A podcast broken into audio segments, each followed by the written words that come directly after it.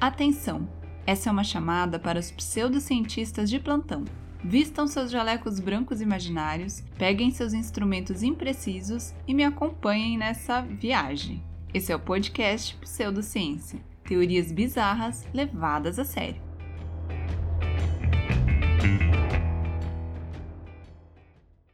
Olá, meus queridos colegas pseudocientistas! Aqui é a Carol e esse é mais um episódio do podcast Pseudociência. Esse podcast que traz teorias bizarras, que traz muito conhecimento pseudocientífico para vocês, meus queridos. E você já está cansado de saber que para ser um verdadeiro pseudocientista, você precisa seguir o podcast aí na plataforma de áudio que você escuta, deixar aquelas cinco estrelinhas marotas para tia, também seguir o podcast lá no Instagram, arroba podpseudociência, e no Twitter, arroba podpseudociência. E também já aproveita para indicar esse podcast para todo mundo que você conhece, para a gente trazer mais pseudocientistas, né, meus queridos? Aumentar essa comunidade tão bonita de pessoas sérias que estudam assuntos tão sérios quanto esse que nós vamos conversar hoje, que é o coelhinho da Páscoa, meus queridos.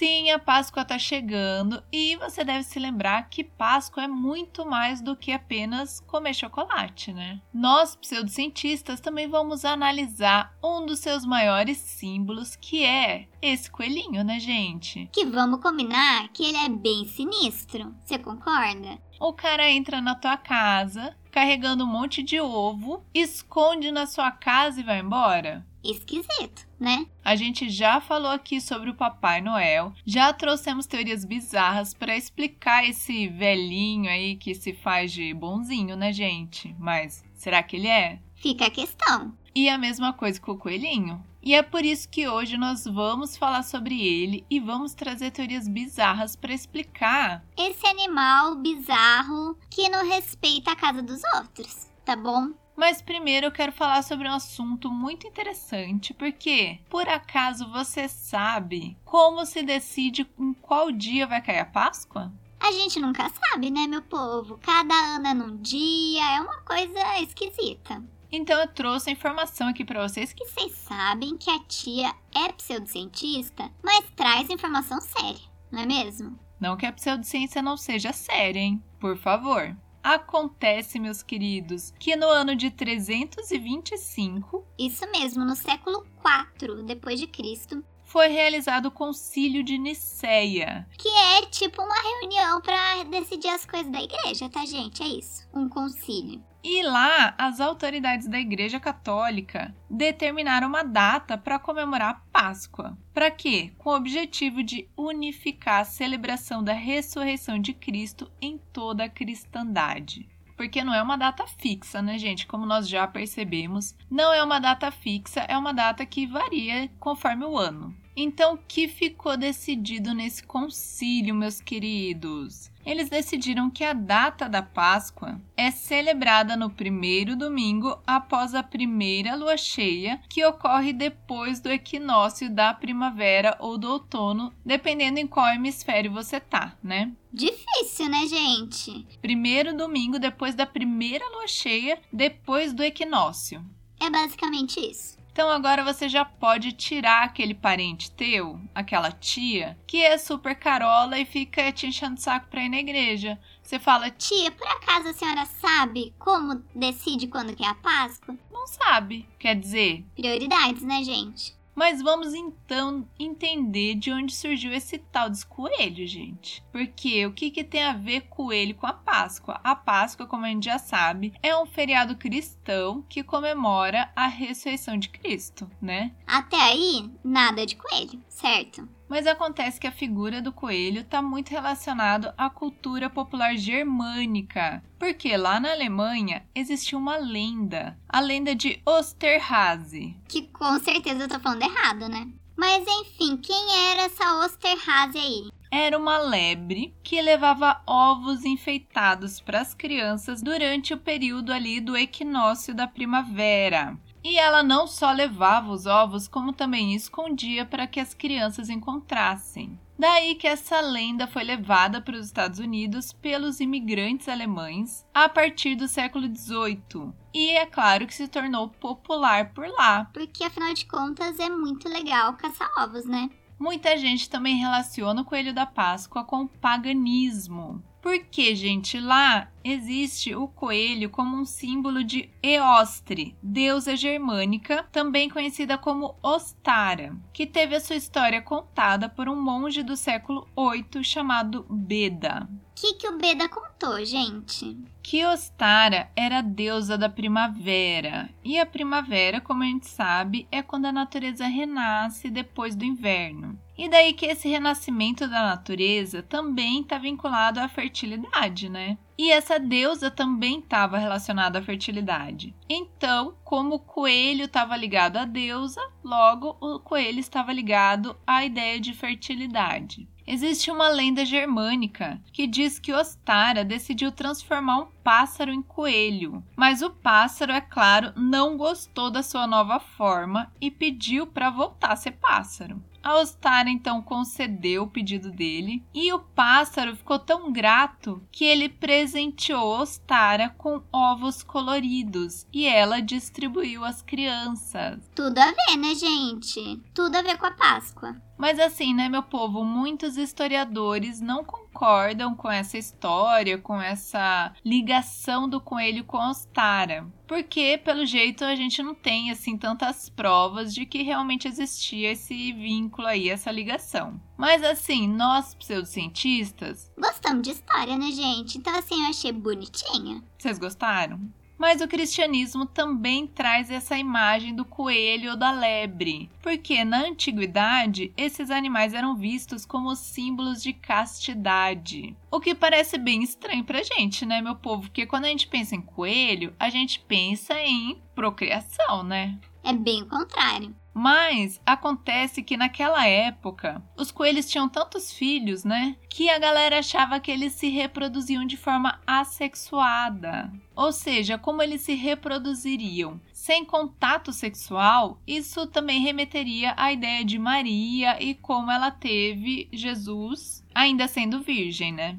E daí que a imagem do coelho como símbolo de pureza e inocência permaneceu durante a Idade Média e continuou até o Renascimento. Inclusive tem um quadro muito bonito do pintor renascentista Tiziano Vicelli que mostra um coelho junto da Virgem Maria. Esse quadro se chama A Virgem e o Coelho e eu vou deixar lá no Instagram para vocês verem, tá? Que é bonitinho. Outra referência importante do cristianismo aos coelhos, às lebres, pode ser encontrada em Devon, na Inglaterra. Lá tem uma série de igrejas do período medieval e tem um símbolo, gente, que apresenta um círculo com três coelhos ou lebres interligados pelas próprias orelhas. Gente, é muito bonitinho. Vou deixar lá no Instagram também, tá? Vai lá ver. Mas a verdade é que os historiadores não sabem dizer com certeza se os coelhos nesse símbolo representam pureza ou se tem outro significado. Porque, né, meu povo, eles não estavam lá,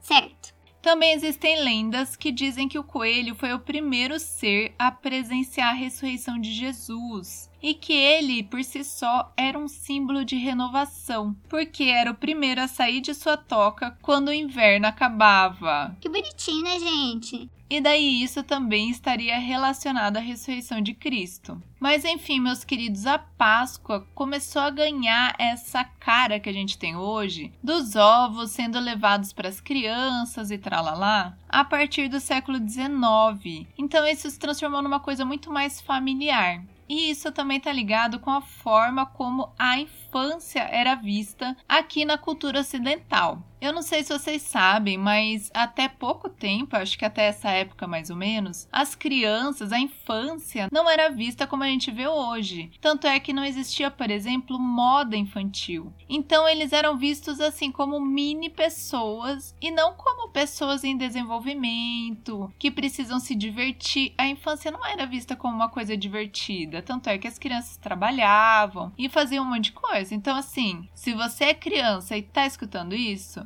Agradeça por ter nascido nessa época, tá? E você também, adulto, que teve uma infância assim que eu sei. E agora fica aí falando que queria voltar no tempo. Né? A gente já conversou sobre isso no nosso primeiro episódio. Por favor, não viajem no tempo. Enfim, voltando. Então, essa brincadeira de procurar os ovos e essa forma de passar a Páscoa mais em família teve tudo a ver com essa transformação na visão sobre a infância. O que é muito legal, né, gente? E foi aí também que a ideia do coelho começou a ser usada com mais força. Porque nós vimos que as lendas e tal falavam sobre lebres. Mas acontece que as lebres são maiores e mais agressivas. Então, nesse período, foi trazido o coelho. Porque ele é mais fofinho, né, gente? Ele é mais amorzinho, mais na paz. Mas, assim, legal para apresentar para as crianças, né? E é claro que com o coelho da Páscoa também surgiu o ovo da Páscoa, né, meus queridos? Quem não gosta? O ovo sempre foi um símbolo bem tradicional em culturas pagãs da Europa e do Oriente e representava a fertilidade e a renovação da vida. Por motivos óbvios, né, gente? Não preciso explicar porque que um ovo representa a renovação da vida, né? Então, em determinados locais e épocas, os ovos eram decorados e distribuídos como presentes. Gente, se vocês um dia vierem aqui em Curitiba ou se vocês forem daqui, vocês podem visitar o Memorial Ucraniano que tem aqui, que é muito lindo, é um lugar muito bonito aqui de Curitiba. E lá tem vários ovinhos que eles decoram e, enfim, faz parte da cultura deles. E é uma coisa muito legal e é muito bonitinho, tá? Você pode comprar também. Olha aí, Prefeitura de Curitiba, cadê essa collab? Então vocês veem que em algumas culturas as pessoas já faziam isso, já decoravam ovos e davam de presentes para as outras. Bom, meus queridos, essa foi a história que eu trouxe, os fatos que eu trouxe, tá bom? Só pra gente entrar no clima, né, meu povo? Porque todo mundo que tá aqui sabe que o nosso foco, na verdade, são as teorias bizarras, né? Então vamos a elas, porque assim, a gente falou do coelho, a gente falou da lebre, a gente falou do ovo. Mas ninguém me convence que esse coelho é uma coisa normal, não, gente. Como assim um coelho que fica entregando ovo na casa dos outros? Acho estranho, sem contar que na minha casa ele não vem. Engraçado, né? Então vamos às teorias bizarras que explicam esse ser esquisito, né, gente? Como sempre, eu vou trazer aqui as teorias e você vai lá no Instagram, arroba ou no Spotify, é abrir o episódio para votar na teoria que você acha mais correta, tá bom? Então vamos lá, começando. A primeira teoria que eu trouxe diz que o coelho da Páscoa, na verdade, é uma espécie desconhecida. Sim, meus queridos, a gente já conhece a lebre, a gente conhece o coelho, a gente conhece até o coelho que brilha no escuro, vocês já viram isso? Fizeram, gente, um coelho geneticamente modificado que brilha no escuro, eu juro para vocês. Pesquisa aí no Google pra você ver. Mas enfim, pode ser um coelho geneticamente modificado? Pode. Pode ser uma mistura de um coelho com um entregador de ovos? Pode. Pode ser uma criança que comeu tanto chocolate que se transformou num coelho mutante entregador de ovo de chocolate para transformar as outras crianças? Também pode. Então essa é a primeira teoria, que os biólogos, eu sei que tem biólogo que me escuta, tá? É com vocês mesmo por favor, já coloquem o coelho aí na sua lista de animais. Eu não sei como faz isso, tá, gente? É catalogar o nome. Vai lá, cataloga o coelho da Páscoa como uma nova espécie, porque ele é esquisito, gente. Ele é mutante. Porque coelho, coelho ele não é. Tá bom? Segunda teoria que eu trouxe, diz que o coelhinho da Páscoa. Ai, tão fofinho, trazendo chocolatinho. Na verdade, é um alienígena. Mas é óbvio, meus queridos. Nós já conversamos sobre raças alienígenas e nós vimos, por exemplo, que tem raças alienígenas que parecem humanos, certo? Certo. Então, por que não pode ter uma raça alienígena que parece o nosso coelho? Pode, gente. Eles se parecem com coelhos, mas na verdade são ETs. E daí a questão que eu quero deixar é a seguinte: O que será que tem dentro desses ovos, meu povo? Porque assim, pensa que os ETs estão vindo para cá na época da Páscoa para entregar ovos para as crianças. Vocês acham isso normal, gente? Não, vocês acham que isso é uma coisa legal? Não é, meus queridos, vamos abrir o olho. A gente falou tanto para as crianças não aceitarem doce de estranho, agora elas estão aceitando ovo de coelho extraterrestre, tá bom? Então pode ser que o coelhinho da Páscoa nada mais seja do que um alienígena que vem aqui para a Terra na época da Páscoa com a missão de distribuir esses ovos, entre aspas, né? Esses ovos que nós não sabemos o que é de verdade. Para as crianças humanas, gente. Nossa, fiquei até preocupada agora. Eu, inclusive, acho que vocês não deveriam comer o ovo de Páscoa de vocês. E assim, se quiser mandar para mim, eu guardo, tá, gente? Eu faço uma análise para ver se não tem um chip dentro, tá bom? Então, assim. Querendo mandar pra tia, a tia tá recebendo, tá bom? A terceira teoria bizarra que eu trouxe diz que o coelho da Páscoa nada mais é do que um ser de outra dimensão. Vai dizer que vocês nunca pensaram nisso? Gente, por que, que ele aparece só na Páscoa? Porque é quando o portal para outra dimensão se abre. Tá entendendo? Então abre o portal, ele vem para cá, distribui esses ovos. Que mais uma vez, né? Tamo aí desconfiados. E volta lá para a dimensão dele, gente. Vai ver que ele nem sabe que mudou de dimensão. Vai ver que ele faz isso todo santo dia. E daí, quando é Páscoa aqui, ele vem pra cá e nem saca. Ele nem percebe, tá? Porque o coelho de outra dimensão, eu acho que ele não é mal intencionado igual o coelho alienígena. Então tem que ver tudo isso, né, meus queridos? Se ele é um ser de outra dimensão, se ele passa por um portal, ele sabe que mudou de dimensão? Não sabemos. Será que ele vive num universo que só tem coelhos entregadores de ovos? Porque nesse caso ele perceberia, né? Agora, se o universo dele for como o nosso e ele for o único coelho lá, daí ele vai ser o único coelho aqui não vai achar estranho. Sem contar, né, gente, que eu não falei isso antes, porque eu pensei agora, que o coelho da Páscoa, ele tem aquela coisa da bilocação, né? Porque ele consegue estar em vários lugares ao mesmo tempo, senão ele não ia conseguir entregar tanto ovo nessa vida. Então eu acho bem capaz que ele seja um ser de outra dimensão e justamente por ser de outra dimensão, ele sai nesse portal e esse portal tem vários lugares, gente, ele sai ao mesmo tempo, entendeu? Ele é um lá no universo dele, mas aqui ele é vários. Por quê? Porque é assim que funciona quando você passa de dimensão para outra.